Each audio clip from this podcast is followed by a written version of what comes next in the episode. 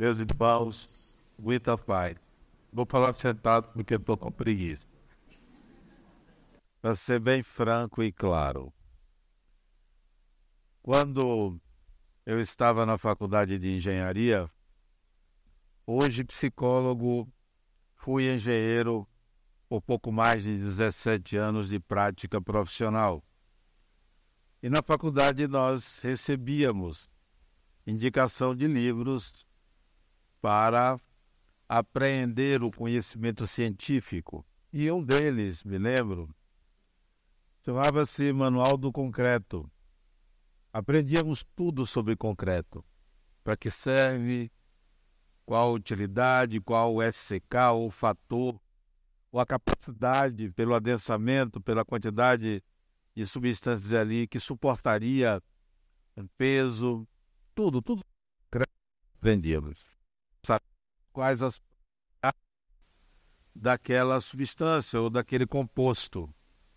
Utilizávamos no dia a dia, fiscalizava, eu fiscalizava, planejava, calculava, construía, tudo isso que o engenheiro faz, eu fiz na minha vida. E foi muito importante conhecer as propriedades do concreto, saber de por que se casa concreto com aço, né? Porque se utiliza numa estrutura o aço, né? O aço não é aquele que resiste, mas dá rigidez a uma peça. Tudo sobre as propriedades do concreto, nós engenheiros conhecíamos, éramos obrigados a isso. No entanto, nunca foi necessário que eu divulgasse as propriedades do aço ou do concreto. Nunca foi necessário que eu chegasse numa obra e dissesse a todo mundo para que serve, quais os conceitos associados àquela matéria. Nunca foi necessário. Simplesmente nós utilizávamos o concreto, manipulávamos o concreto, aplicávamos aquilo que era a nossa profissão, que era construir. Usava o concreto. Da mesma forma, chamo a atenção de vocês para que servem os conceitos espíritas. E que serve? Para a gente divulgar? Somente para isso? Para a gente conhecer, saber que existe? Não. Tem que ter uma utilidade como o engenheiro utiliza, usava ou usa o concreto sabe das suas propriedades e aplica. Também eu tinha um professor que era um português, professor de madeira. Aprendíamos tudo sobre madeira. Como utilizar uma peça de madeira, para que serve a madeira, a madeira dentro d'água, a madeira fora d'água, todas as propriedades da madeira. E a gente calculava uma tesoura, um telhado, uma peça estrutural, até um pilar de madeira. Sabíamos que a madeira servia para fazer cadeira, para fazer muitas coisas. Nós utilizávamos a madeira, não ficávamos exaltando esta ou aquela propriedade. Digo isso porque é muito comum nós espíritas ficarmos exaltando os conceitos, mas lhes dando pouquíssima aplicabilidade. Sabemos da reencarnação, sabemos da mediunidade. Dissemos todo mundo é médium. Falamos dos espíritos, que os espíritos existem. Recorremos aos espíritos. E até gostamos quando existe uma pessoa famosa e a gente diz assim: Fulano é espírita que é famoso. Se fosse peão, anônimo, seria irrelevante. Ora, é para isso que serve ser espírita? É para acreditar que pertence a uma categoria de pessoas que tem determinado saber, determinado conhecimento? Creio que não. Considero que existem sete princípios básicos do Espiritismo. Sete para utilizar um número cabalístico, um número que significa ou representa processo, representa algo que alcança-se uma finalidade. Então, o Espiritismo tem sete princípios básicos, não necessariamente nessa ordem. O primeiro seria, ou é, a existência de Deus, a existência de um Criador. Cada um de nós utiliza esse conceito da forma que lhe apraz. O Espiritismo não diz, use dessa forma. Uns utilizam o conceito espírita que diz Deus existe para adorar esse Deus. Outros para pedir esse Deus. Fica pedindo o tempo todo. Pede aqui, pede ali, faça isso, faça aquilo. Hoje mesmo, um amigo meu disse: Adenal, você não vai fazer uma fé na Mega Sena da Virada? Vai que Deus ajuda você e você aumenta a fundação. Não seria para mim, não, seria para a fundação? Mas ele coloca Deus nesse patamar. Deus vai ajudar. Então, cada um coloca o conceito onde quer. Para mim, Deus não me serve para me ajudar. Serve para entender uma estrutura chamada vida, realidade, mas não para me ajudar. Ajudar significa dar uma muleta. E a gente tem que usar a muleta por um tempo. Melhor seria utilizar a prótese. Melhor seria não ter necessidade da muleta. Sem ela, talvez seja muito interessante você se esforçar, ser resiliente e modificar sua forma de viver com aquele estigma.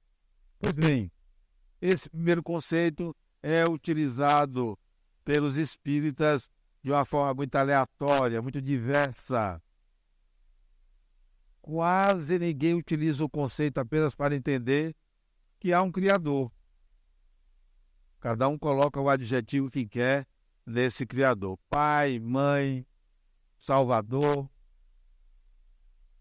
e tudo que você precisa para viver, você aposta que há um Deus que lhe dá condições para isso. Pois bem, o segundo conceito básico: existem espíritos. Existem espíritos. Somos espíritos.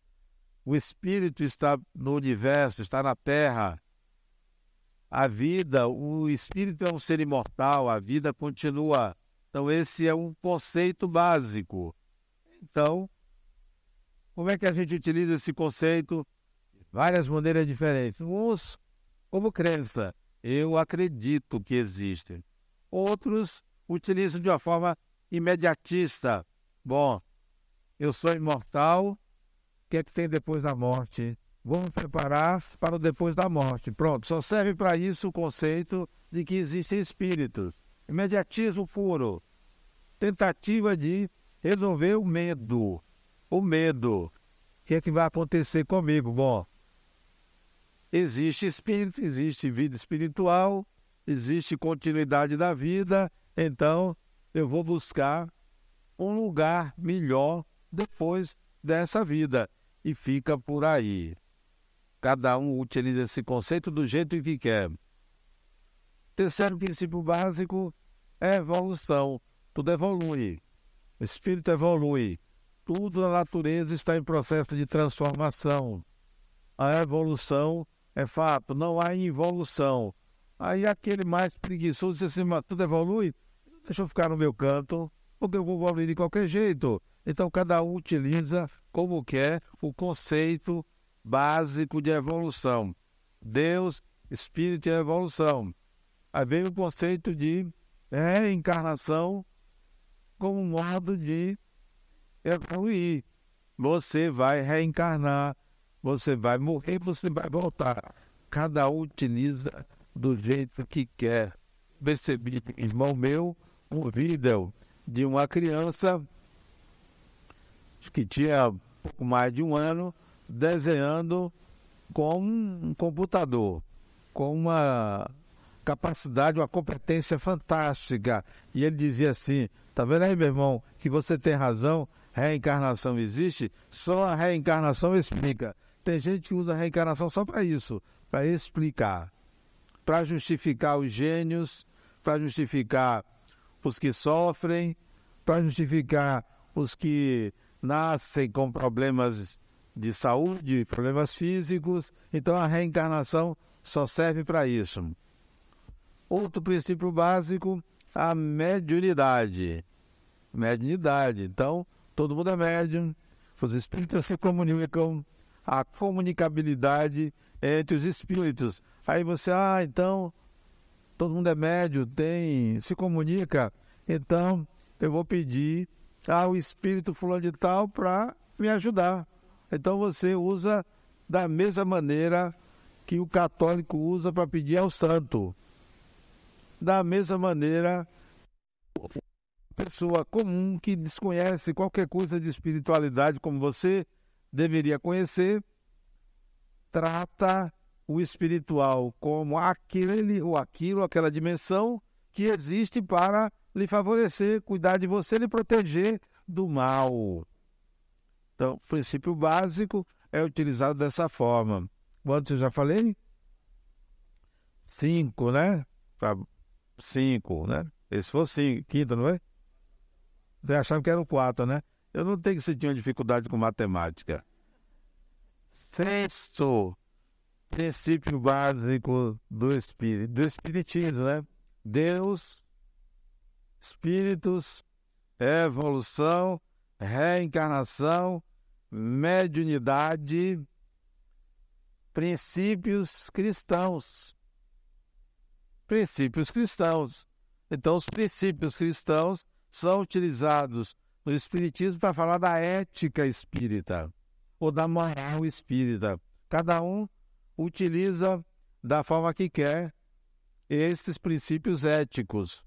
A maioria usa para punir ou ser punido,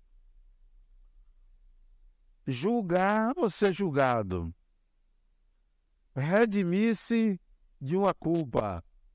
Então, os princípios cristãos são utilizados para isto, para que o próprio indivíduo se analise, o próprio indivíduo se julgue e se situe na vida e passa a pautar o seu comportamento a partir dessa ética. Só, só que essa ética não é espírita, é uma ética cristã que foi incorporada pelo Espiritismo.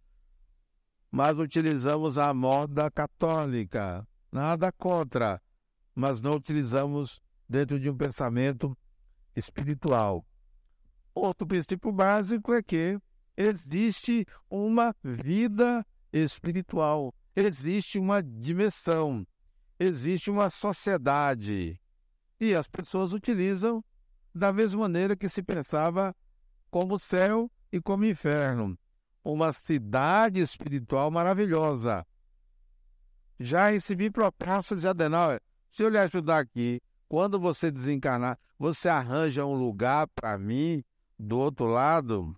Su, sujeito, criatura, eu não garanto nem o meu, como é que eu posso garantir o seu? Então, cada um usa como quer. Esses são conceitos básicos do Espiritismo.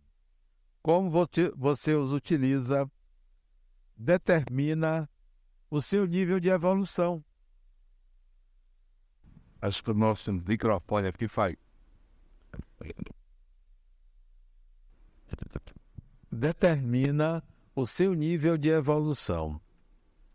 Nós costumamos valorizar as pessoas, colocá-las num patamar adiantado de evolução que demonstram uma certa santidade. Pessoas que praticam a caridade são pessoas consideradas evoluídas, independentemente do seu caráter. Porque pegamos um princípio cristão que o Espiritismo adotou ao dizer fora da caridade não há salvação.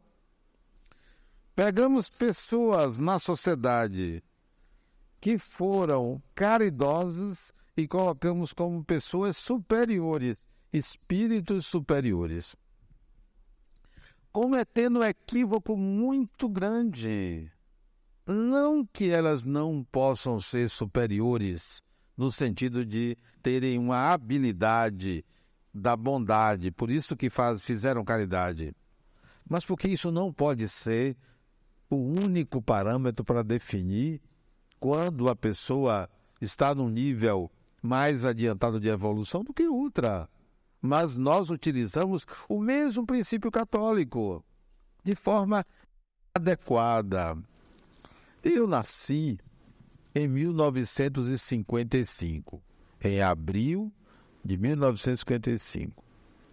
Tenho 64 anos. Meses depois, em outubro de 1955, 28, nasceu um indivíduo chamado William Harry. Não sei se vocês já ouviram falar dele. William Harry. Já ouviram falar? Já. Vocês estão esquecidos. Né? Deixe para mim, que sou idoso, esquecer. Para vocês esqueceram que vocês sabem. Quem nasceu no dia 28 de outubro de 1955 e se chama, porque ele está encarnado, William Henry. Aos 16 anos de idade, uma universidade o chamou para fazer uma tabela das matérias, das aulas daquela universidade. E ele passou dias planejando e na véspera de abrir o ano letivo, ele entregou o mapa das salas, cada aula, cada professor, cada lugar, muito bem feito. Esse indivíduo, aos 45 anos de idade, aos 45 anos de idade, ele era o homem mais rico da Terra. Sabem quem é, né? William Henry apelidado de Bill Gates. Ninguém sabia que o nome dele era William Henry. Bill Gates. Aos 45 anos de idade, ele pegou metade da fortuna dele, 40 bilhões de dólares, e doou para uma fundação. E ainda convidou amigos dele para também doarem. Um deles, o segundo homem mais rico do mundo, deu a ele para a fundação dele 30 bilhões de dólares para ele administrar. Sabe o que ele fez? Deixou a companhia que ele criou, chamada Microsoft, deixou, não dirige. E resolveu erradicar duas do... três doenças na Terra: AIDS, diarreia e pólio, poliomielite gastou milhões de dólares para isso e gasta. Só se dedicou a isso. Depois se dedicou à, causa da, à causa da água na terra. Gastou quase 10 bilhões de dólares para levar água a comunidades pobres da África. Esse indivíduo resolveu criar energia limpa no acordo Estados Unidos-China, que agora o presidente atual cancelou. E se dedica a causas globais humanitárias. Isto eu considero caridade. Porque ele reúne cientistas, universidades, pessoas, pobreza, centros de pesquisas, indivíduos que já se dedicaram a essas causas para planejarem. Faz concursos para os melhores projetos, contrata pessoas, milhares de pessoas são contratadas. Isto é caridade. E a gente acha que esse indivíduo, por ser muito rico, deve ser egoísta. Para que tanto dinheiro? E não exaltamos ele, está vivo não exaltamos, Porque para nós, o mais importante é aquela pessoa que faz aquela caridade no dia a dia ali, dando comida ao pobre, que é louvável, que não é condenável, mas o nosso critério de utilização dos princípios básicos do Espiritismo está muito aquém do seu real valor. Nós não sabemos utilizar de uma forma adequada. Então, para que serve eu saber que Deus existe? Para acreditar? Não, eu não acredito em Deus. Por quê? Porque ele é descrito de uma forma completamente equivocada pela sociedade. Não, esse Deus que vive da bajulação das pessoas, eu não acredito. Esse Deus que precisa de oferendas, eu não acredito. Esse Deus que precisa de altares, eu não acredito. Não, não me serve. Eu pego o conceito e vou dizer: peraí, se existe um Criador, eu quero saber propósito. Eu quero saber sentido, significado. Eu não quero saber o que ele disse. Como assim ele? É ele? Como as pessoas acreditam que é no masculino? É ela? É reduzir uma ideia a algo muito imediatista, muito prático. Não, eu não sei o que é. É óbvio que há um Criador, mas eu não sei o que é. Eu prefiro descobrir isso, não da forma como a humanidade vem fazendo rituais, oferendas, temores, princípios morais a serem seguidos para agradar o Deus de cada um. Não, isso não me alimenta mais. Será que você tem a coragem de pegar um princípio básico e destrinchar ele até chegar a uma consciência do seu significado? Ah, existe espíritos. O que, que você faz com isso? Tem medo? Coitado, coitadinho, tem medo de espíritos. Como assim? Então você não entendeu ainda o que é que o Espiritismo está falando. O Espiritismo está dizendo que você é um espírito. Como é que você vai ter medo? Você não percebe que isto é um condicionamento social, religioso, que transformou uma realidade em objeto de fé? Em objeto de crença? Em algo distante de você? Não. O Espiritismo diz: você é o espírito que você diz que acredita. E agora, o que, que você vai fazer com esta condição? Ou você pensa que espíritos são eles? Você é imortal, o que, que você vai fazer com isso? Ou, ou os imortais são aqueles que aparecem nas psicografias, nos livros, nos ditados, nos centros espíritas? Não é você. Então, nós precisamos, da mesma maneira que o engenheiro lá utilizava o concreto, não mais se preocupando com as suas propriedades, porque aquilo já era sabido, repetido, usar. Então use sua imortalidade. Ou ela só serve para ser crença. Ou para você ir no centro, no centro espírita como o crente vai na igreja, no templo, toda semana, para limpar a alma. Cheio de pecado, eu vou lá, porque aí eu limpo, né? Limpo minha consciência. Fiz coisas erradas e eu preciso me redimir. Eu preciso fazer alguma coisa lá. Eu vou é, depositar lá alguma coisa para um pobre. Semanalmente eu vou no centro tomar passe. Eu preciso resolver a minha vida. Não é assim. Você está copiando um modelo antiquíssimo, ritualístico. Venha para o centro espírita para beber da fonte e sair renovado. Não, não fique aqui muito tempo, não. Venha um períodozinho, assiste as palestras, vai embora. Vai fazer o que aqui? Ficar aqui toda semana ouvindo a mesma coisa? Dê lugar a outro. Porque tem gente que está ocupando um lugar, dê lugar a outro. Vai estudar, vai praticar vá se tornar aquilo que você já entendeu o que é.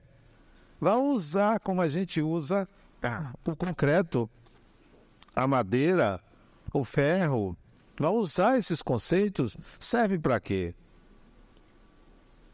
Senão não adianta, a gente vai estar malhando ferro frio, vai estar copiando o mesmo modelo tradicional de religião. O Espiritismo é uma religião porque fala de Deus. É uma religião porque oferece meios de você transcender. É uma religião, mas não pode ser a religião como qualquer outra religião, porque nós lidamos com realidades. E a principal realidade é você.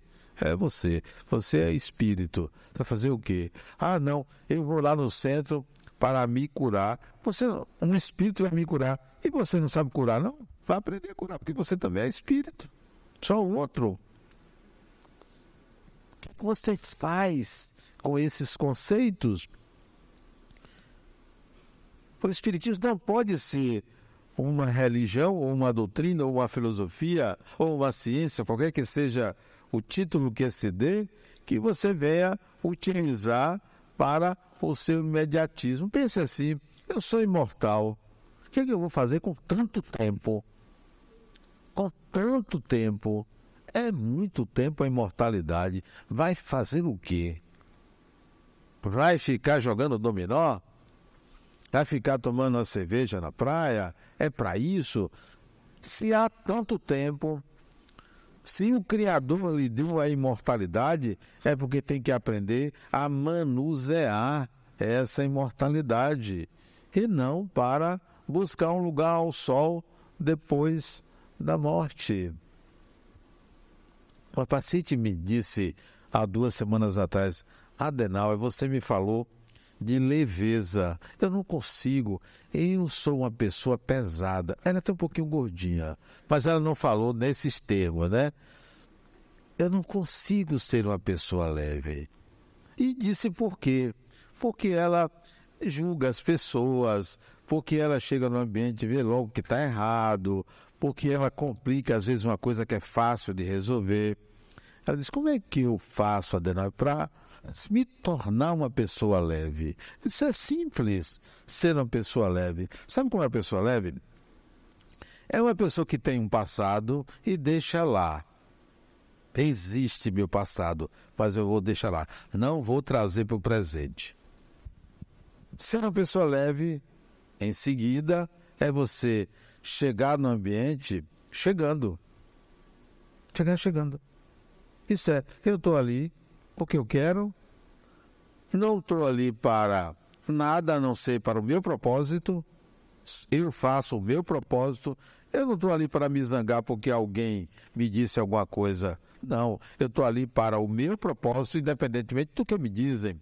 Eu vou entrar no ambiente para ser leve, sabendo que eu posso enfrentar tudo, tudo, tudo pode vir ali maldades, desequilíbrios, insinuações, inveja, ciúmes. Eu tenho que entrar no ambiente sabendo disso. Nunca será uma surpresa a maldade de alguém.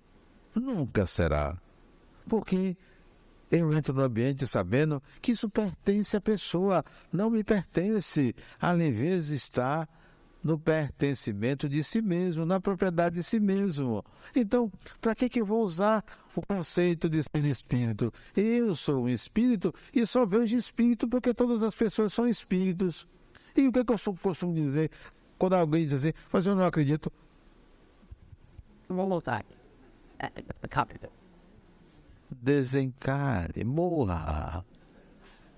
Tem gente que não percebe, que mata a si mesmo com as suas crenças, que anda matando o personagem que construiu, que anda conspirando contra a própria vida pessoal. Acha que está um tédio, não conseguiu aquilo que esperava, idealizou o comportamento de pessoas, como se as pessoas, pai, mãe, etc., devessem ser perfeitos, idealizou, encontrou tudo diferente, aí começa a matar o personagem. Como é que você mata o personagem que você construiu? Sendo pessimista, tá tudo ruim, não dá certo, coitadinho de mim, coitadinha de mim, só eu que não tenho. Então você está matando, ao invés de você dizer assim: a vida é minha, a vida é minha, esta vida que eu tenho, que dá tudo errado, é minha.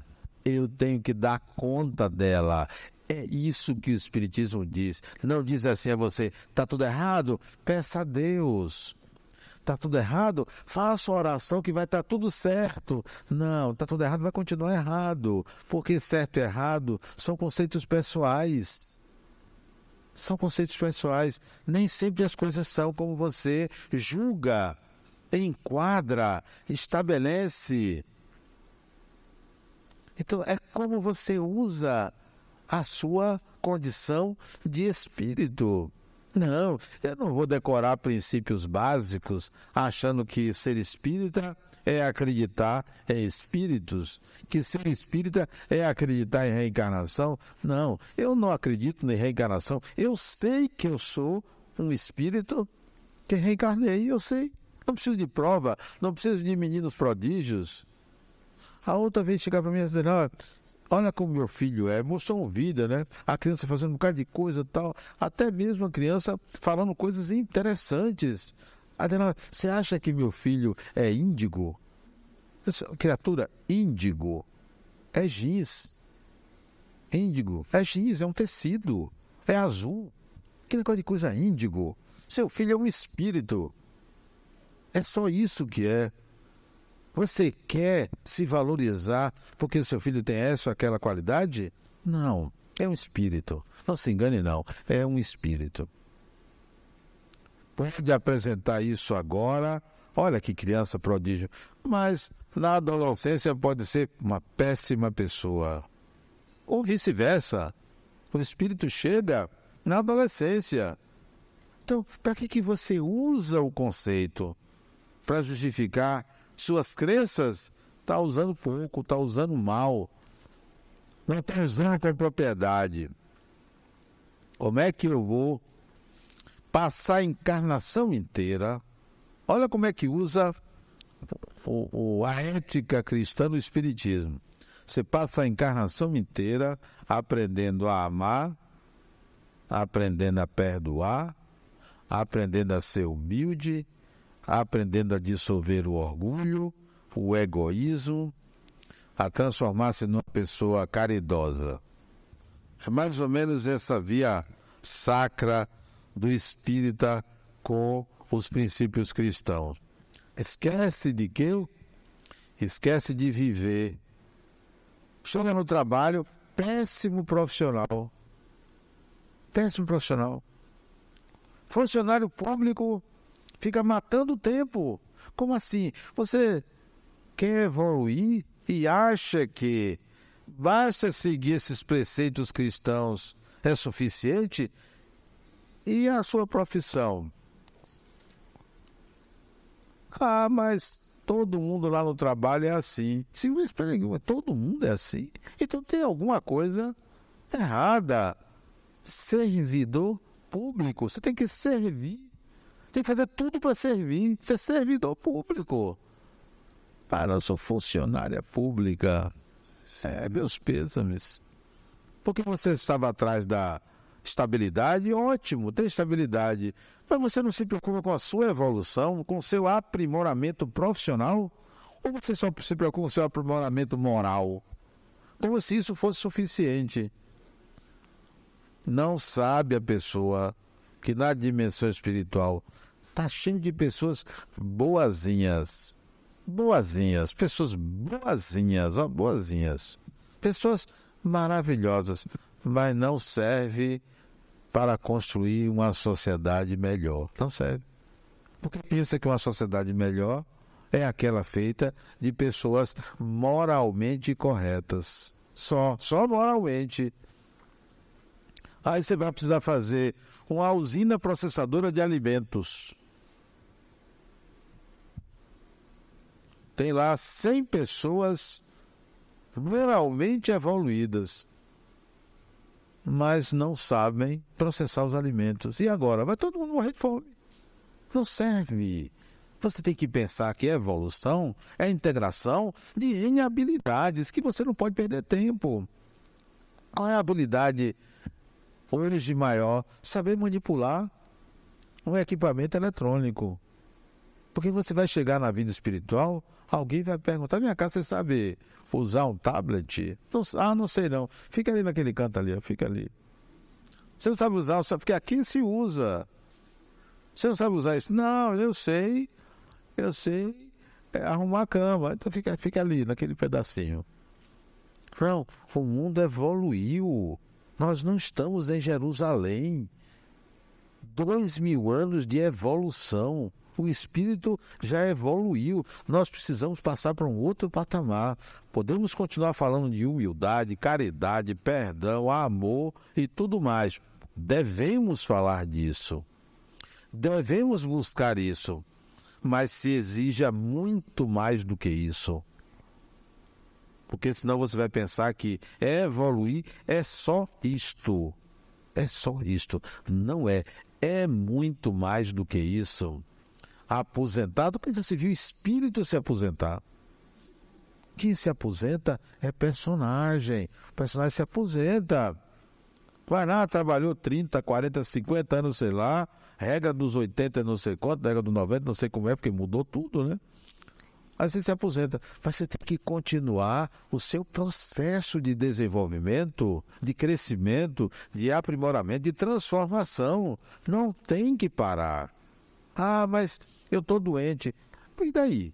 A doença é, é o, o, o, corte que se deve dar da evolução?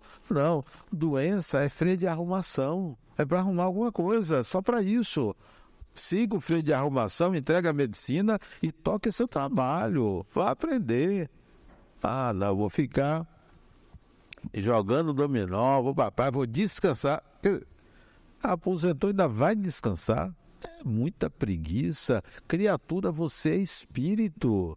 Você vai fazer o que com isso? Vai ficar pedindo a Deus para se salvar, para resolver por você? Não. Espiritismo é coisa séria. Venha para cá e você vai ouvir algo desse tipo, ó. Vamos evoluir? Vamos. Ah, eu vim aqui porque eu preciso de ajuda. Eu vou lhe acolher. Mas vai chegar um momento que eu vou dizer: criatura, toque sua vida. Não sou eu que vou viver por você. Ninguém vive pelo outro. Você pode ter o filho que for, sofrendo, filho, você, mãe, vai lá, tenta, ajuda, passa a encarnação inteira, mas você não vai evoluir por ele, for por ela. Chega um momento que você tem que entregar, vá. A outra chegou aqui, a Dona precisa você me ajude. Eu tenho um filho cheio de problema e tal. Que idade ele tem? 39 anos. Mora com você ainda? Bote ele para fora, criatura pode para fora, 39 anos dentro de casa, vivendo as suas custas. Não, ele de vez em quando faz um biscate, bota para fora, esse sujeito é um espírito. Você só é mãe na encarnação, na outra você não é mãe, não. Ser mãe é uma função, é o desenvolvimento de uma habilidade divina, mas é uma habilidade. Você não será sempre mãe. Ah, é porque você não é mãe? O problema é seu. Eu sou, tem que ser, todo mundo tem que ser. Mãe, não, eu, eu sou pai.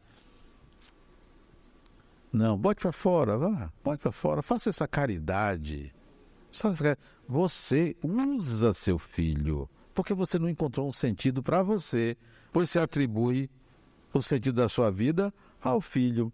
Porque se o filho fosse um espírito que estivesse num corpo que apresentasse defeitos significativos, impossibilidade de. Vá lá. E olhe lá.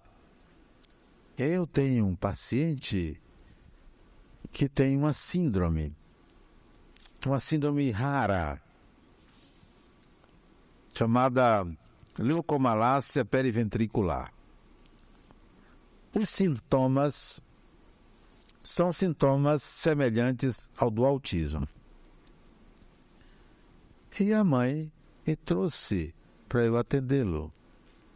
E disse: Mãe, vamos fazer o seguinte: eu vou me dê todos os exames de seu filho, eu vou analisar vou conversar com ele e decidir se eu quero como paciente. E assim foi feito. Conversei com a mãe, conversei com o pai e conversei com o filho.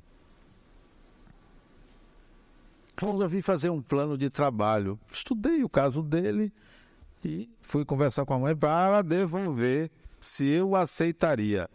Mãe, eu aceito. Para levar seu filho a trabalhar. Mas, Adenal, meu filho é autista. Só aceito nessa condição. Não para ficar aqui lidando com o autista. Eu quero lidar com o espírito. Autista ou não, ele pode alcançar um outro patamar de vida. Topa. Topa. Então, esse, essa é a proposta. Não interessa estar atendendo a pessoa, ganhando dinheiro, para não ver aquele espírito e para lugar nenhum. Ou se desenvolve, ou o atendimento tem que ser feito por outra pessoa.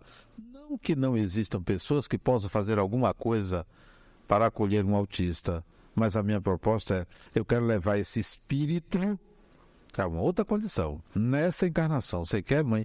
Vai demorar. Vamos, vamos.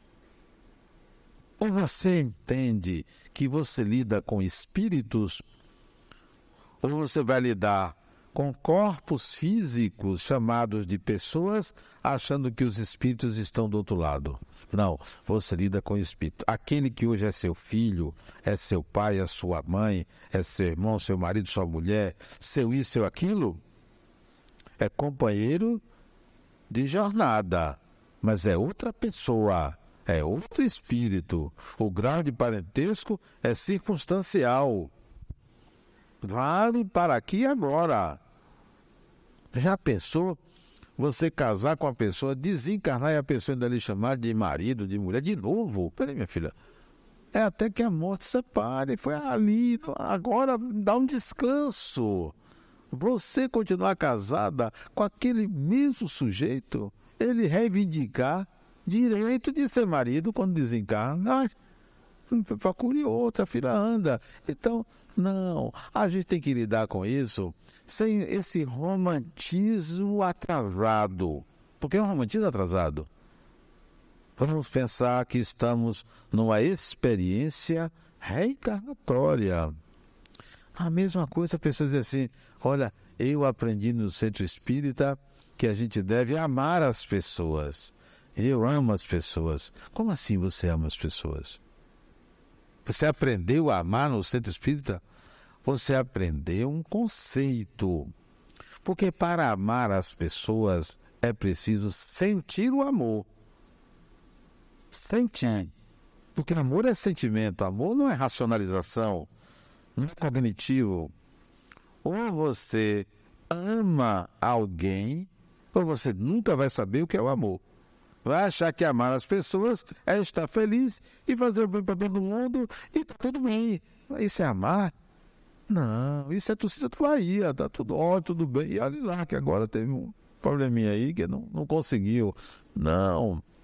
Amar é um sentimento. Você aprende aqui que existe o amor. Você aprende que é importante amar, mas sentir no amor é você nas suas experiências de vida. É lá. É no dia a dia. É a construção de um sentimento. Não é algo racional. Ah, já sei o que é amar e eu amo todo mundo porque eu ajudo as pessoas, porque eu faço caridade aqui e ali. Amor é um sentimento. Ou você ama uma pessoa para aprender o que é amar, ou você está brincando de conceitos básicos, de princípios básicos. É mais do que isso. Adenal, é, eu, esse negócio de espírito, olha o que aconteceu comigo. A pessoa me dizendo, é ele, ele é, ele é uma pessoa muito seguro, muito sério, muito seguro, né? Adenal, eu estava em casa e vi um vulto passando atrás de mim. Eu me arrepiei todo. Até agora eu me arrepio, dizendo ele, né? Ah, é o sujeito que se arrepia porque passa um vulto, ele está com frio. Isso não é espírito. criatura, espírito é outra coisa, espírito é você. São pessoas que estão aqui, convivem com você na maior naturalidade. Não tem esse negócio de arrepiar. Dizer, vamos, vamos mudar de patamar, vamos para outro patamar. Como é que eu lido com espíritos? Como é que eu lido com pessoas que já desencarnaram? Como é que eu lido com aqueles que estão do outro lado? Essa semana, meu neto chegou para mim e disse: Você sabe que eu sinto quando você se aproxima de mim, mesmo você estando nas minhas costas, basta sua mão chegar perto, eu sinto ela. Ele me disse isso. Eu digo: Isso se chama, Telzinho, sensibilidade. Isso o que é sensibilidade? Disse: É quando a gente sente fisicamente uma coisa que a gente não vê, que não nos toca. Você tem essa sensibilidade. Vamos fazer o seguinte: feche os olhos. E vamos ver se você sente em que parte do corpo eu estou próximo a você. E ele fechou os olhos. E eu coloquei minha mão em determinada parte do corpo. O que aconteceu? Ele não sentiu nada por enquanto chama-se impressão. Impressão que sente. Porque porque você me diz uma coisa, então aquilo é verdade? Peraí, como é que acontece com você? Eu fui testar, ele não sentiu. Por enquanto é só informação. Então a gente tem crenças e imaginações porque a gente não testa, não se coloca. Ou você no Espiritismo utiliza os conceitos básicos para se perceber espíritos, ou você será mais um crente na praça. Mas um que acredita nas coisas e que vive um mundo irreal, de fantasia, de espera de um milagre, espera que algo mude na sua vida. Não, encare o Espiritismo com uma certa seriedade. Seriedade. Eu não conheço Bill Gates pessoalmente. Assisti a um documentário chamado O Código de Bill Gates. São três, três episódios, né? E vi ali está um indivíduo que entendeu para que, que serve a encarnação dele. Entendeu. Breno da maior fortuna do mundo resolve mudar o mundo. Mudar o mundo não sendo político, mudar o mundo pela sua capacidade, pela sua competência, pela sua inteligência e com os recursos que retirou do mundo, com a fortuna que ele retirou. Então, isto chama-se altruísmo. Isso se chama responsabilidade espiritual. Quantos estão aí cheios de dinheiro e não fazem o que ele fez? ou o que ele faz, está fazendo. Anda com a sacola de livros, 10, 15 livros que ele carrega para ler. Vários ele lê com uma velocidade enorme. Isso um documentário.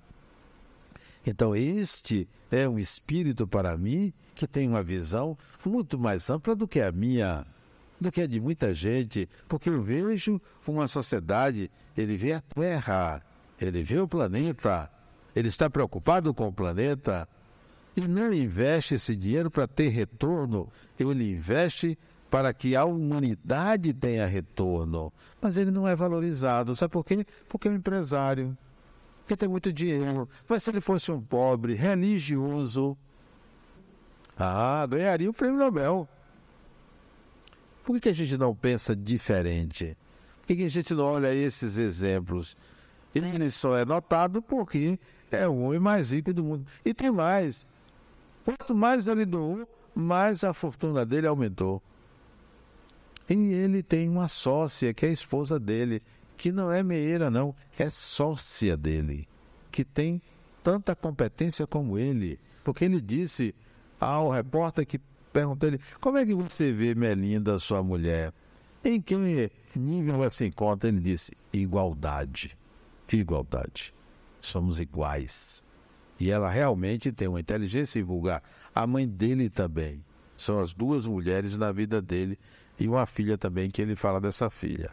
Assistam o documentário e tirem conclusões sobre o que que vocês podem fazer com a fortuna de vocês, mas não apenas a fortuna material, com as habilidades que vocês têm, porque são espíritos, não estão aqui a passeio, não vieram no centro espírita porque são meros crentes, porque se lembraram, olha, quando eu estiver encarnado lá, eu vou buscar relembrar o meu compromisso comigo mesmo, que é evoluir, de buscar novas habilidades com o conhecimento espiritual que eu tenho.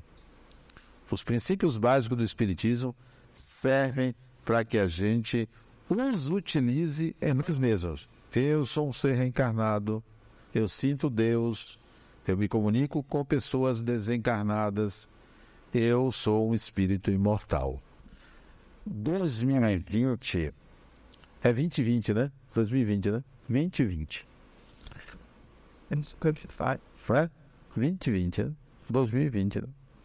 Deve servir para alguma coisa esses números redondos. Que tal você entrar em 2020 de uma forma mais suave? Entre 2020 de uma forma mais comprometida consigo mesmo consigo mesmo. Bill Gates tem uma parte no filme que ele gostava tanto de trabalhar que ele, até hoje, ele come um sanduíche e suco artificial chamado Tang. Como ele não tinha, não queria gastar água, estava trabalhando, ele lambia ah, o pozinho. É claro que você não precisa fazer isso, mas eu cito isso para mostrar que 2020 você tem que ser como ele, uma pessoa, uma desculpa, uma pessoa focada em propósitos. Para ele só importava programar aquele computador, o Altair. Só importava isso. O mais era acessório. 2020, foque no sentido da sua vida. O mais é acessório. Muita paz.